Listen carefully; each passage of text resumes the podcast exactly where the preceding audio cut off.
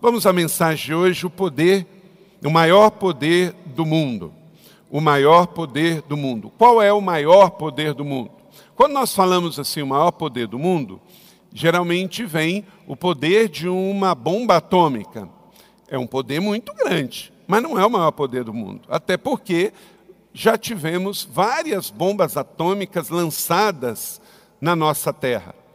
Bombas que foram lançadas como experimento no deserto, nos famosos é, atols lá de biquínis, né? foram jogadas bombas atômicas lá. Lá na Coreia do Norte foi jogado bombas atômicas experimentais, na Alemanha e não acabou com o mundo. Duas na Segunda Guerra foram jogadas pelos Estados Unidos no Japão, na cidade de Hiroshima, na cidade de Nagasaki. Então, uma bomba atômica é muito poderosa, mas não é o maior poder do mundo.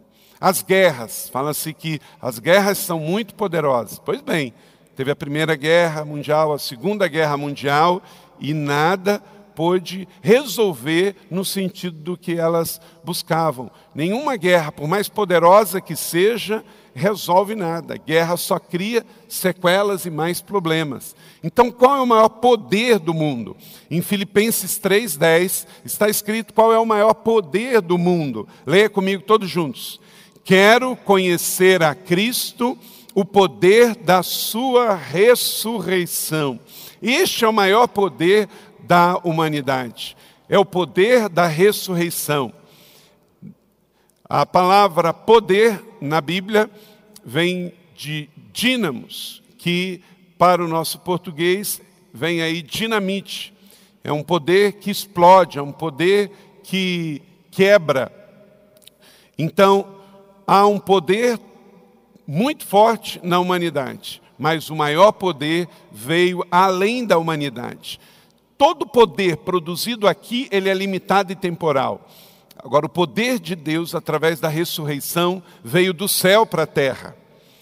E esse poder, o poder da ressurreição, é o poder que eu e você precisamos para viver na terra e vencermos os nossos problemas. Em Apocalipse 1, 17b e 18, não tenham medo, eu sou o primeiro e o último, sou aquele que vive. Estive morto, mas agora estou vivo para todo sempre. É um poder tão grande que ele ressuscitou Jesus. O poder de Deus traz o poder da ressurreição. E nós oramos em cima desse poder, nós pregamos em cima desse poder. Esta igreja está estabelecida em cima deste poder, o poder da ressurreição, o poder que destrói sofismas, o poder que destrói fortalezas, o poder que destrói o ateísmo, a ignorância, a falta de fé. Eu sou o que vive, o poder da ressurreição. O Deus ressuscitou Jesus, Jesus está morto, ele morreu ao terceiro dia, ele ressuscitou. E ele vive para sempre. Toda vez que você estiver louvando, você deve se lembrar que você louva um Cristo ressurreto. Quando você estiver ensinando a palavra, você está ensinando um Cristo ressurreto. Domingo passado falou aqui o Michael Scott, o produtor do filme Deus Não Está Morto, vai entrar em cartaz agora, nesse final de agosto. Agora você pode ir, você fez jejum, você pode ir. Então, por quê? Parece simples, gente, mas Muita gente no mundo crê num Deus morto. Parece óbvio, porque às vezes a gente se acostuma. Ah, mas o meu redentor vive, glória a Deus. Mas nem todo culto prestado neste mundo é a um Deus vivo. O seu Deus vive, reina, governa. Você fala com Ele, você canta para Ele, você prega na palavra dEle, você ouve a palavra dEle que é viva, é uma espada viva. Então, a sua fé deve viver nessa plenitude de vida. Nós não servimos a um Deus morto, nós não temos que carregar o nosso Deus, nosso Deus nos carrega. Nós não temos que é, entregar algo para o nosso Deus que ele já não tenha, porque ele é dono de tudo. Quando eu entrego o meu dízimo e a minha oferta, eu não estou entregando para ele. Na verdade, eu estou entregando para o avanço do reino dele na terra, porque ele já é dono de tudo. Ele não é só dono de 10% da minha vida, ele é dono de 100% da minha vida. Eu sou dele e ele é meu.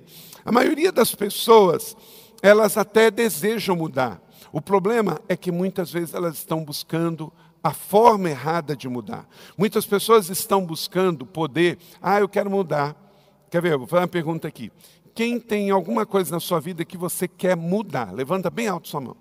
Ok. É ótimo que você já saiu da negação. Tem coisa que precisa mudar, então vamos mudar.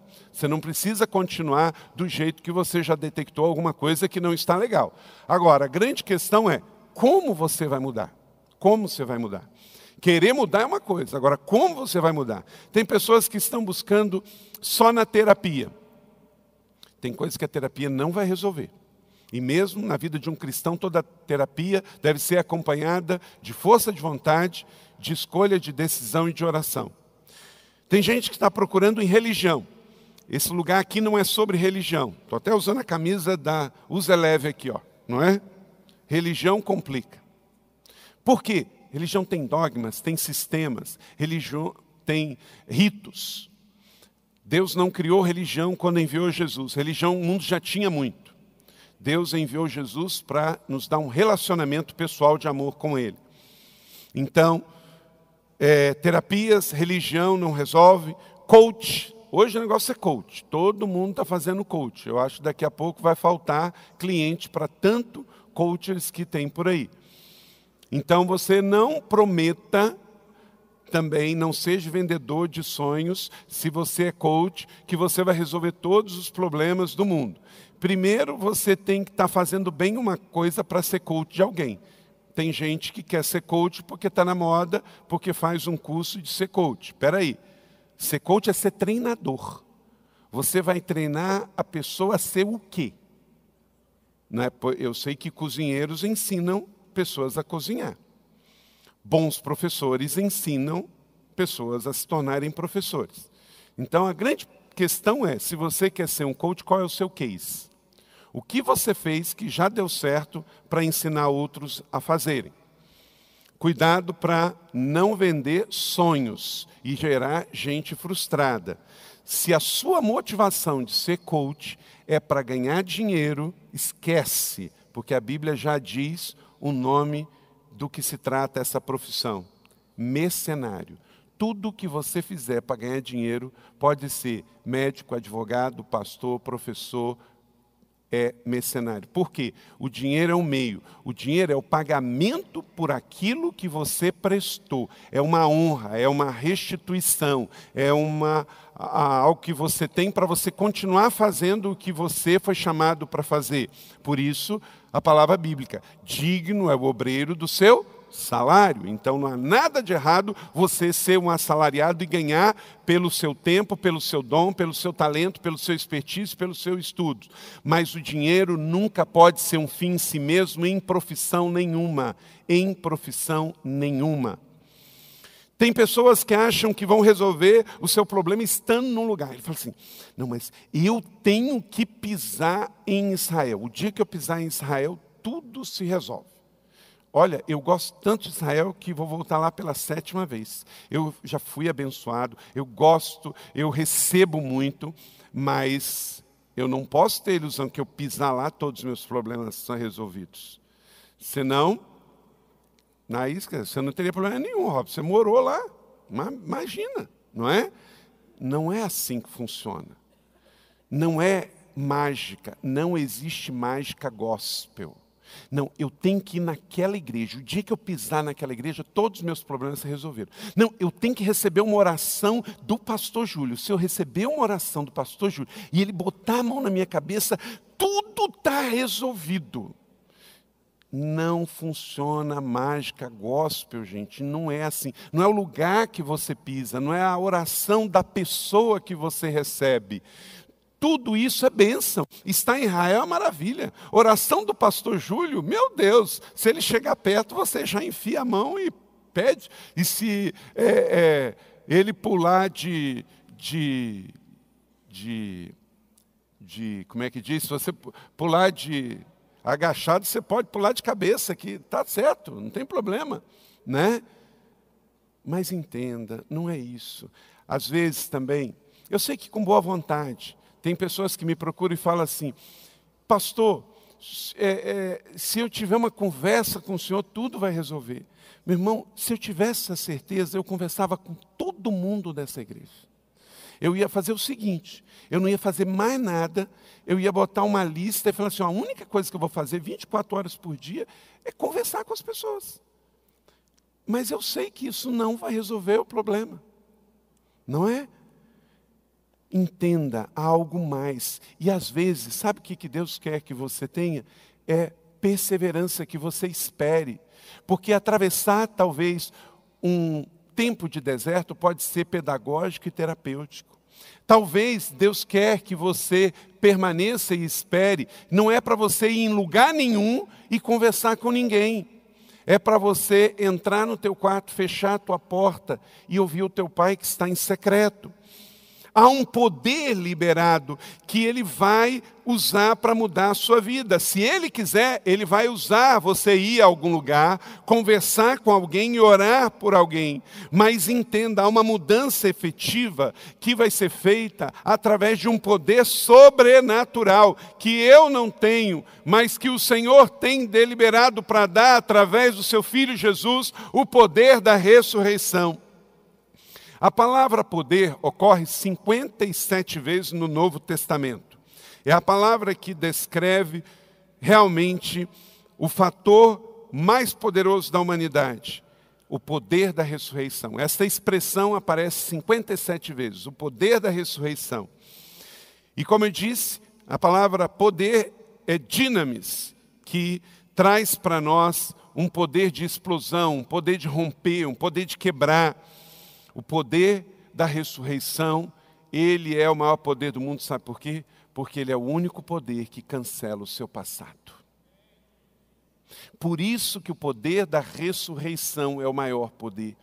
Todo mundo aqui é pecador e já sofreu muito com o seu pecado o poder de Cristo da ressurreição cancela o seu pecado. E por isso ele é o maior poder. Eu posso orar por você, mas eu não posso perdoar o seu passado, o seu pecado.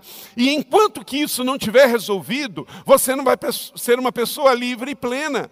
O seu passado tem que estar cancelado perdoado, limpo. E isso só pode se acontecer através do perdão, do poder da ressurreição de Jesus. O dia que ele ressurgiu, naquela manhã de domingo, depois do terceiro dia, tudo se fez novo. E o seu pecado foi completamente vencido lá na cruz e ele ressurge para uma nova vida. E quem recebe Jesus ele morre a nossa morte para vivermos a sua vida. Então, no poder da ressurreição, flui o amor de Deus. E por que, que ele é o único que pode entregar esse poder à humanidade? Porque Jesus é singular toda a sua vida é especial. Sobrenatural foi o seu nascimento, sobrenatural foi a sua vida, sobrenatural foi a sua morte, sobrenatural foi a sua ressurreição.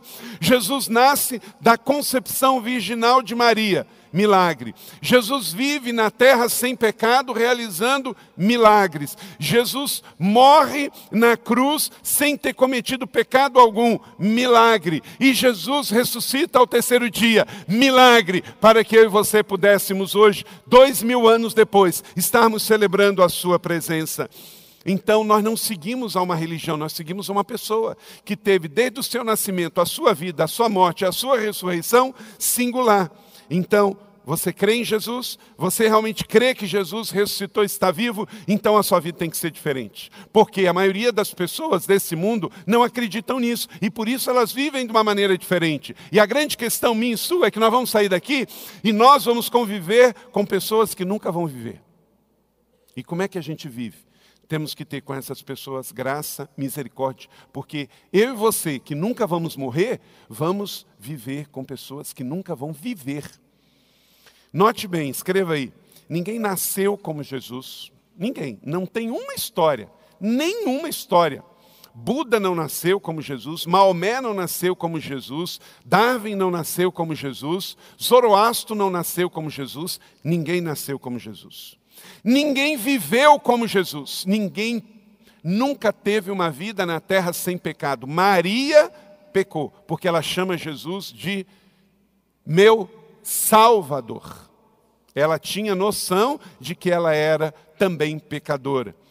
Ela pode não ter cometido pecados que intencionalmente outros pecaram, mas ela nasceu nesse mundo. E se nasceu nesse mundo, a fez pecadora. Porque todos nós já nascemos em pecado.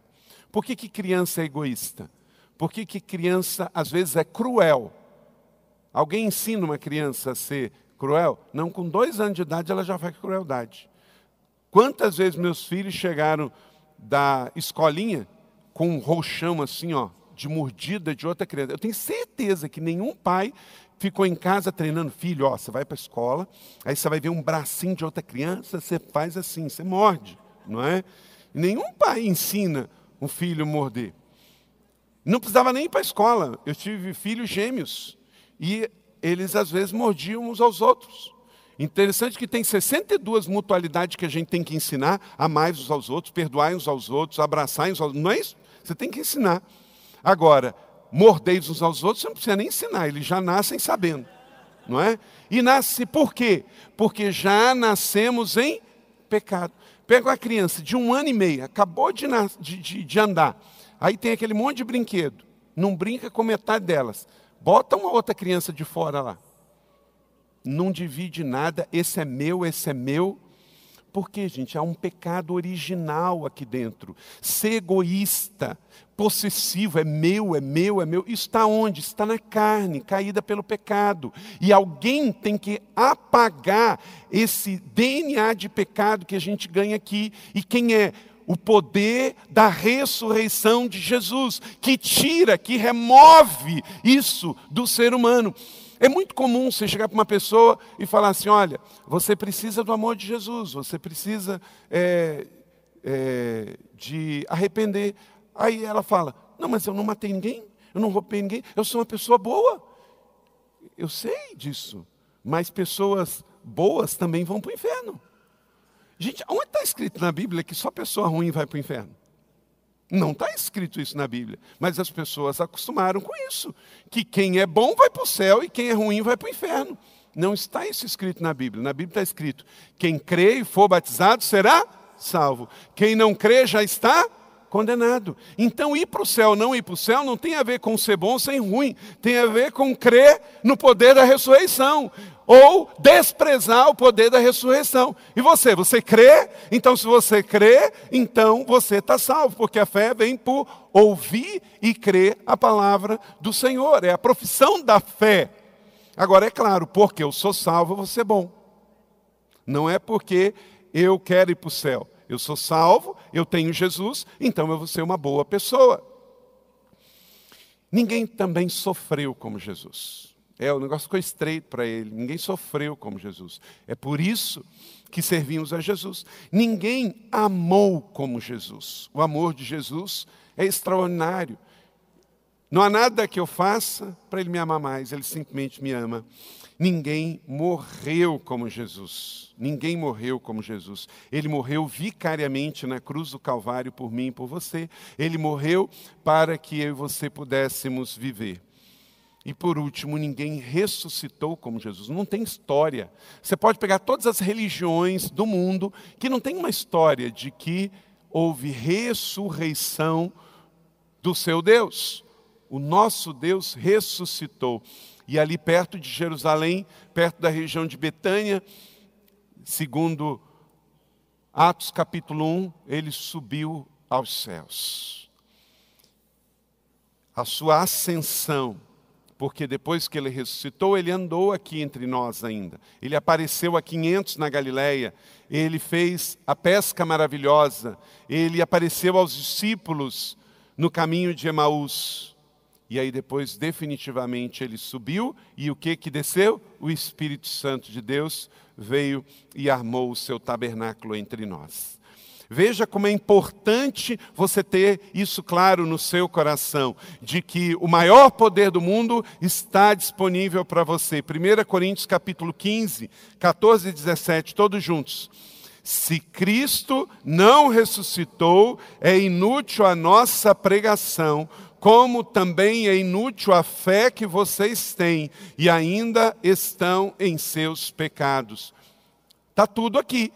Tudo se resume ao poder da ressurreição. Cristo ressuscitou, é importante a nossa fé. Cristo ressuscitou, é importante a nossa pregação. Cristo ressuscitou, esse ambiente aqui faz sentido, igreja. Se Cristo não ressuscitasse, nada disso faria sentido, porque os pecados não teriam sido perdoados.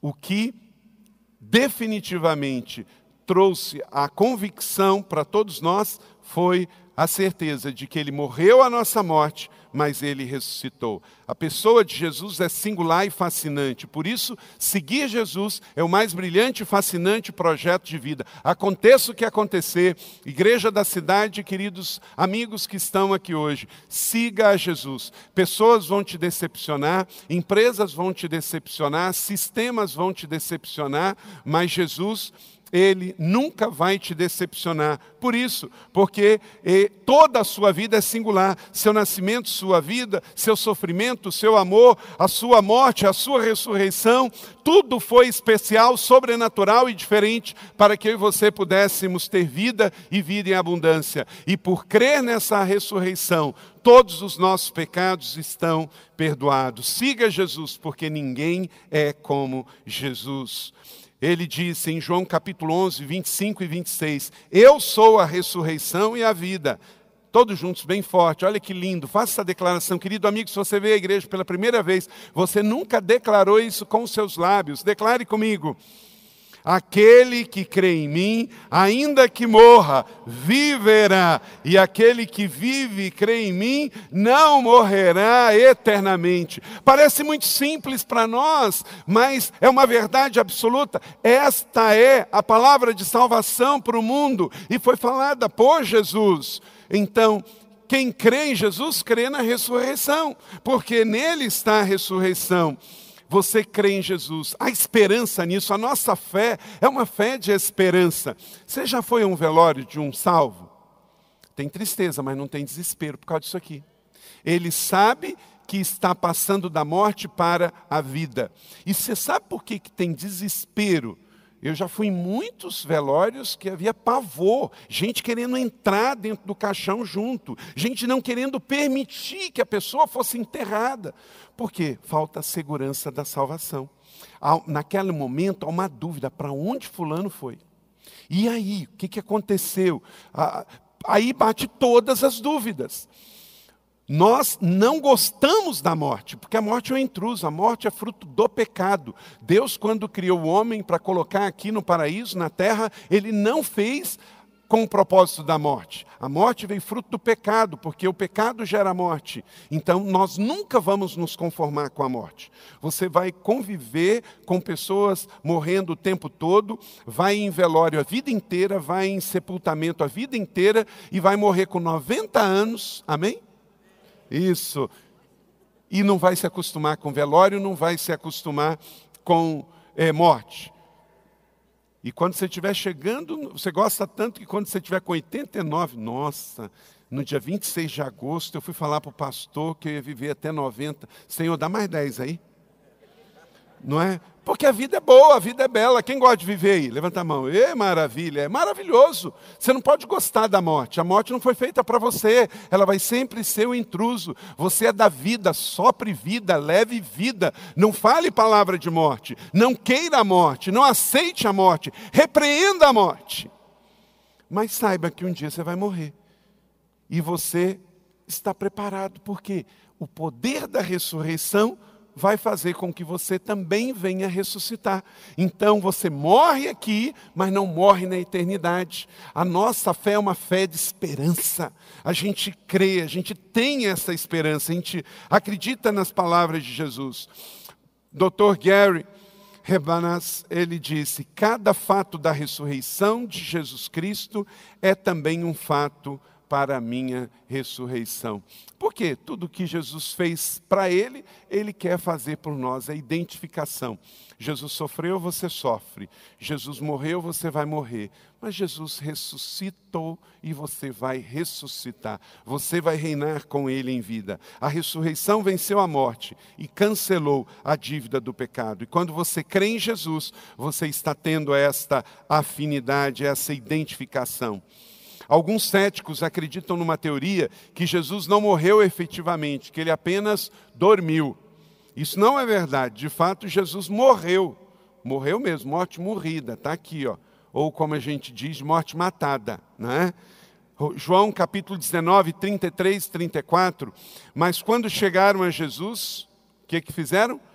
Constatando que ele já estava morto. Quando você chega diante de um corpo e você quer ver se a pessoa morreu, você ou bota a mão no pulso, bota a mão aqui na horta, bota a mão no coração, na respiração. Então tem vários sinais para você ver e você então constata, não é?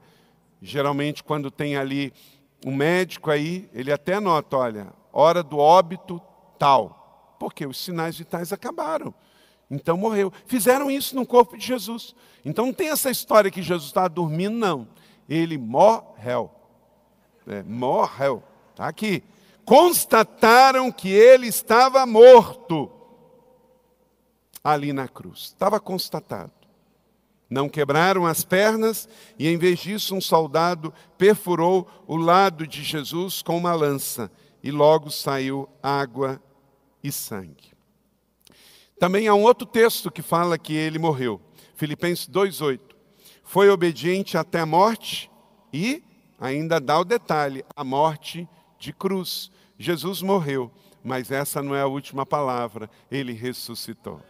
O evangelho nos garante isso, e por isso sempre digo: a cruz está vazia, o túmulo está vazio e a igreja está cheia, por causa desta fé, por causa dessa verdade.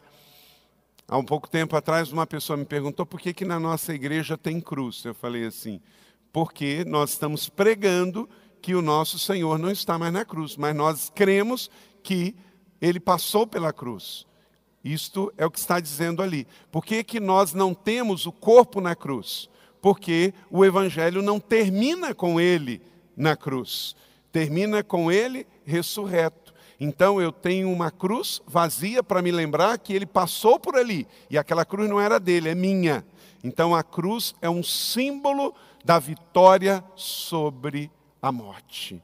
Então não tenha religiosidade. Alguns evangélicos no passado, batista, não podia ter brinco de cruz, não podia ter anel com cruz, não podia ter é, nada com cruz, para falar, não, mas aí vão falar que eu não sou evangélico. Querido, liberte-se dessa religiosidade. Há um símbolo, a sua vida hoje se identifica com aquele que morreu por você, mas a cruz vazia está dizendo que ele ressuscitou por você e para você, e hoje de fato ele vive eternamente.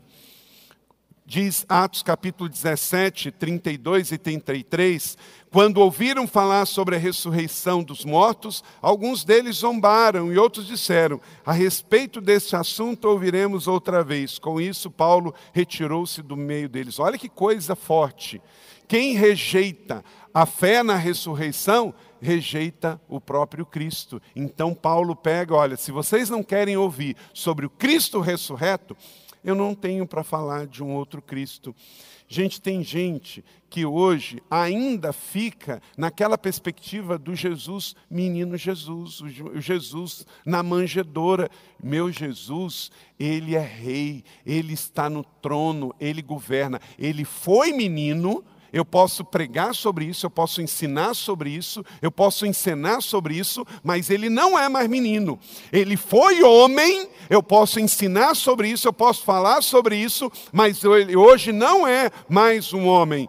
Eu posso falar do servo sofredor, porque ele foi o servo sofredor, mas ele hoje não sofre mais, porque hoje eu creio num Cristo ressurreto, glorioso, cheio de poder, que tem trono, tem governo, tem cetro, tem majestade e breve voltará.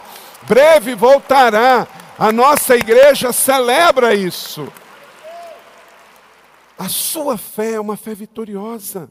Você não pode andar cabisbaixo, como que acabou. Não. Cristo morto, celebrar um Cristo morto, fazer procissão para um Cristo morto, não, isso é passado, isso é história. O fato hoje, em 26 de agosto de 2018, eu tenho um Cristo que morreu por mim, ressuscitou por mim, vive e cuida de mim. Não importa o que te acontecer, Ele vivo está e Ele tem um compromisso de amor com cada um de nós. A ressurreição é o maior poder do mundo, porque é o poder do amor para recomeçar, da segunda oportunidade de quem deu tudo por você.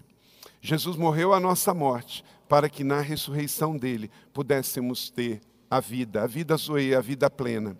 Anote aí algumas características de por que o poder da ressurreição, que é o maior poder do mundo, pode mudar sua vida. Em primeiro, porque a ressurreição de Cristo revela o poder de Deus sobre a morte. A morte não é o fim, ele venceu o aguilhão da morte. Lucas 24, 2 a 4. Encontraram removida a pedra no sepulcro, mas quando entraram, não encontraram o corpo do Senhor Jesus. Ficaram perplexas, sem saber o que ia fazer. De repente, dois homens com roupas que brilhavam como a luz do sol colocaram-se ao lado delas. Então, este poder sobrenatural ele está disponível para você. No mesmo poder que Deus ressuscitou Jesus em Jerusalém e tirou ele daquela sepultura de pedras, ele quer tirar você do seu vício, ele quer tirar você da prostituição, ele quer te dar você vida e vida plena. Você que não consegue dormir porque está com medo, o Senhor tem poder para tirar esse medo da sua vida e você deitar e dormir o sono dos justos. Então a ressurreição revela o poder de Deus. A morte foi tragada num domingo de manhã. A ressurreição de Cristo garante a salvação eterna para você. 1 Timóteo 1,15. Esta é a afirmação é fiel, digna de toda aceitação. Cristo veio ao mundo para salvar os pecadores, como eu e você. Só nele eu tenho a salvação. João 6,68, Jesus respondeu a Simão Pedro: Senhor, para onde iremos nós?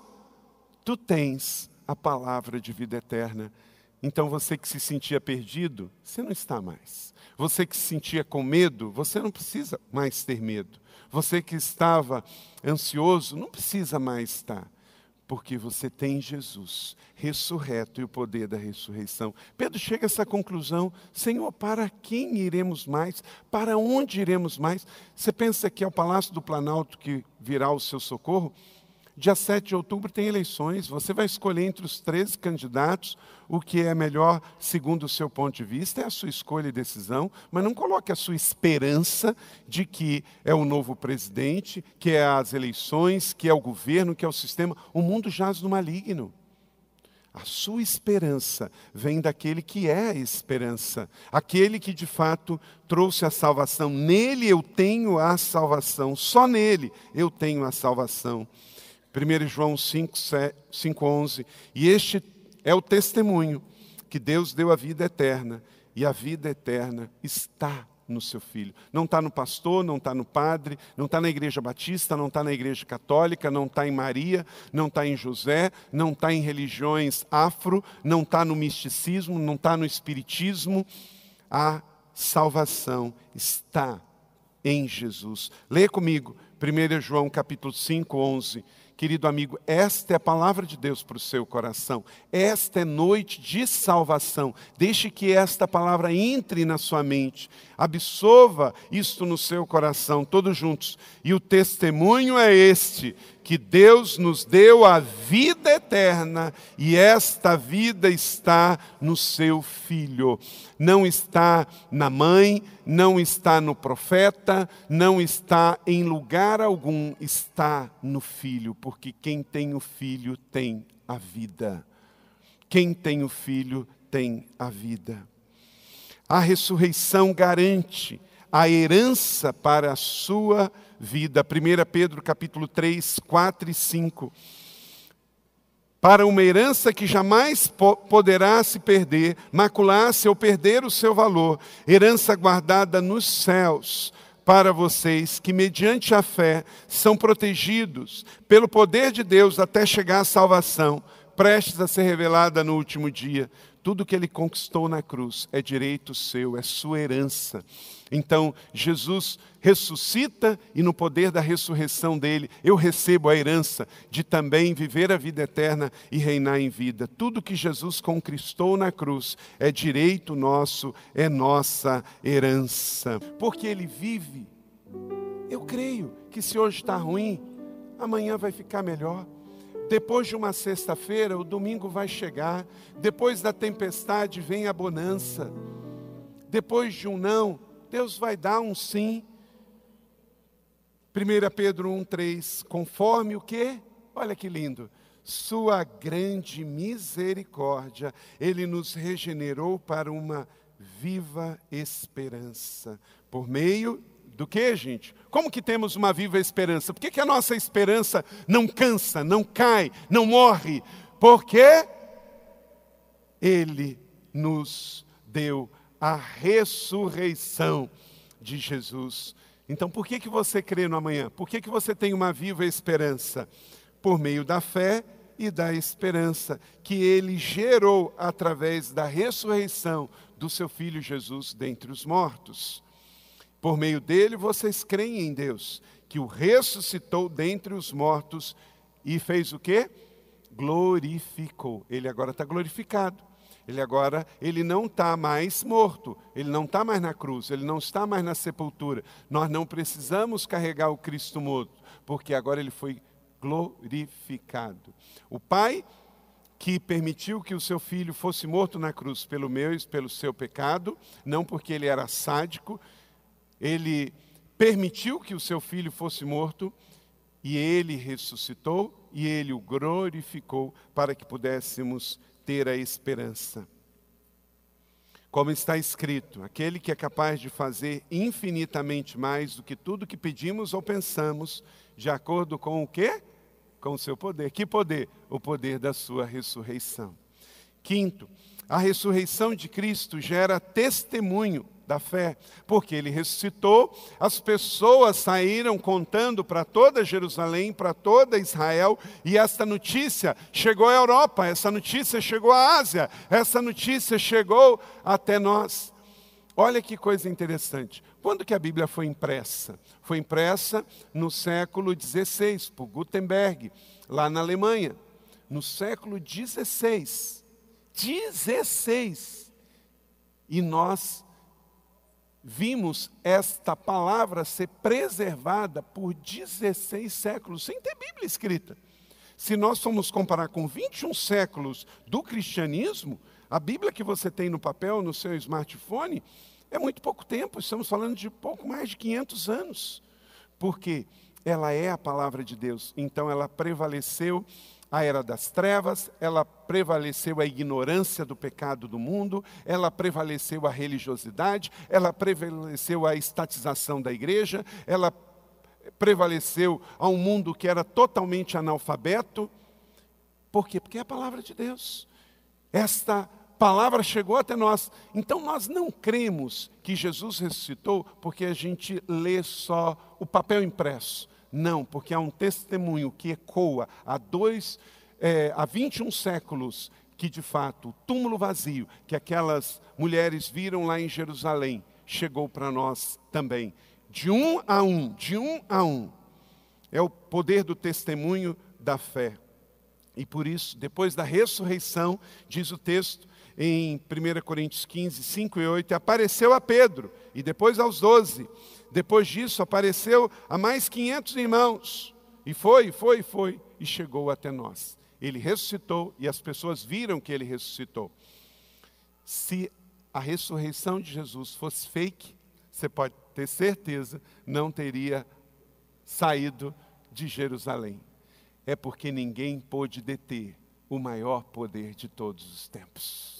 Ele ressuscitou e com isso venceu a morte, venceu a mentira, venceu a incredulidade e as trevas. E por último, a ressurreição de Cristo transforma a sua vida para hoje, para agora, para aqui. 2 Coríntios 5,17, leia comigo. Assim que se alguém está em Cristo, nova criatura é. As coisas velhas já passaram, eis que tudo se fez novo. Repete a última parte. Eis que tudo se fez novo. Com a ressurreição de Jesus não tem pão velho é pão fresco todos os dias. Claro que a vida na terra tem problemas, porque justamente estamos no mundo de problemas, mas aquele que ressuscitou é especialista em transformar problemas em bênçãos. O poder da ressurreição de Cristo é para hoje, é o melhor, é agora. Ele quer transformar a sua vida, a sua família, quer te dar uma causa, quer te dar um propósito, quer te dar um destino, quer te dar uma direção, quer te dar prosperidade, muito mais do que te dar dinheiro, ele quer te fazer próspero. Próspero é um conceito na Bíblia de paz, saúde e prosperidade financeira. Ele quer te dar uma experiência renovada nele a cada dia. Com Jesus você nunca vai ter uma fé velha, você vai ter uma fé que se renova todos os dias. Você vai ter experiências com ele todos os dias. Você vai ter relacionamento com ele todos os dias, porque olho nenhum viu, mente nenhuma imaginou o que ele preparou para todos aqueles que o amam. Então, o melhor não passou. Com Jesus, o melhor está por vir. O melhor não passou, o melhor está por vir. As coisas velhas já passaram, o seu pecado já passou, a sua dor já passou, o sofrimento de uma vida de ignorância já passou. O melhor da vida é agora e é daqui para frente, porque quando você terminar a sua vida aqui na terra, você tem a certeza de que Ele vive e por isso você crê no amanhã. O amanhã para você não é uma possibilidade, o amanhã para você é uma realidade, é um destino, é certo, ou é aqui ou na eternidade, ou é neste mundo ou é na glória, mas o amanhã para nós é absolutamente certo. Você não vai para o inferno, você foi feito para a glória. Por meio dele que vocês creem em Deus, que o ressuscitou dentre os mortos e o glorificou, de modo que a fé e a esperança de vocês estão em Deus. Não está em coisas, não está num amuleto, não está num programa, não está numa reza, não está numa boa vontade, não está em nenhum lugar está em Deus que ressuscitou Jesus Cristo dentre os mortos. Então o poder da ressurreição está disponível. Você vai querer estender a sua vida sobre um barraco arrumado em cima de possibilidades, ou você quer construir a sua vida sobre a rocha que é Jesus, que é a rocha dos séculos, que é o poder de Deus manifestado na terra e é o maior poder do mundo, o poder da ressurreição disponível para todos mas não todos que podem pagar por ele. Disponível para todos que desejam crer nele. Paulo diz que a nossa esperança não está no que vemos, mas no que cremos. Romanos 8, 24. Quem espera por aquilo que está vendo, mas se esperarmos o que ainda não vemos, guardamos pacientemente. É um poder poderoso. Você não pode ver o poder, você vê o resultado. Você vê um filho que sai das drogas, você vê um casamento que se reconcilia, você vê uma pessoa que deixa o álcool, você vê uma pessoa que estava com depressão e é curada, você vê uma pessoa com pensamentos suicidas e é transformada, tudo isso você vê, os efeitos você vê. O poder nós não podemos ver, sabe por quê? Se a glória de Deus baixasse aqui agora, a gente morreria. Porque é um poder tão grande, tão grande, que nenhum de nós suportaríamos a glória. No Velho Testamento, a Bíblia diz que algumas pessoas puderam ver a manifestação, mas se fosse toda a glória, seria algo tão poderoso que mataria todo mundo. Deus não manifesta literalmente a sua glória no mundo porque Ele nos ama porque a sua glória é tão grande. Às vezes a gente canta, né? Mostra-nos a glória, mostra-nos a glória. Nós somos como os bebês, porque a gente pede porque não sabe o que está pedindo. o Senhor só vai nos poder mostrar a glória plenamente no céu, porque no céu nós não teremos esta vida ainda que habita no meio de um povo pecador e nós somos pecadores. Porque a glória é tão poderosa que ela destruiria toda e qualquer aparência do mal e do pecado e nos destruiria. Por quê? Porque nós também somos pecadores. Então o Senhor nos convida para feixes de glória. Feixes de glória a oração é um feixe de glória. Um batismo é um feixe de glória. A igreja reunida é um feixe de glória.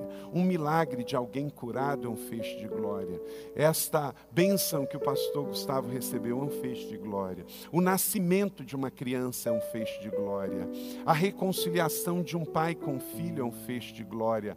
Toda ação de amor no mundo é um pedacinho, é um feixe de glória que o Senhor nos dá. E você vai viver aqui na terra pensando assim: Poxa, se Deus está fazendo isso para aqueles que o amam, imagina quando eu chegar na própria glória. Então, eu vou vivendo aqui de glória em glória, de glória em glória, de feixe em feixe, de feixe em feixe, até ser dia perfeito. Porque, como diz Paulo, agora, por causa de que ainda somos pecadores e vivemos num mundo de pecado, eu não tenho ainda o que é perfeito, mas o que é perfeito vai se manifestar. E por isso eu estou escolho crer em Jesus, por isso eu escolho o poder da ressurreição, porque aí eu vou sendo preparado, eu vou sendo aperfeiçoado. Eu já estou salvo, eu vou para o céu, mas eu tenho que me santificar, eu tenho que me preparar para o glorioso dia, que seja quando eu morrer ou quando Jesus voltar,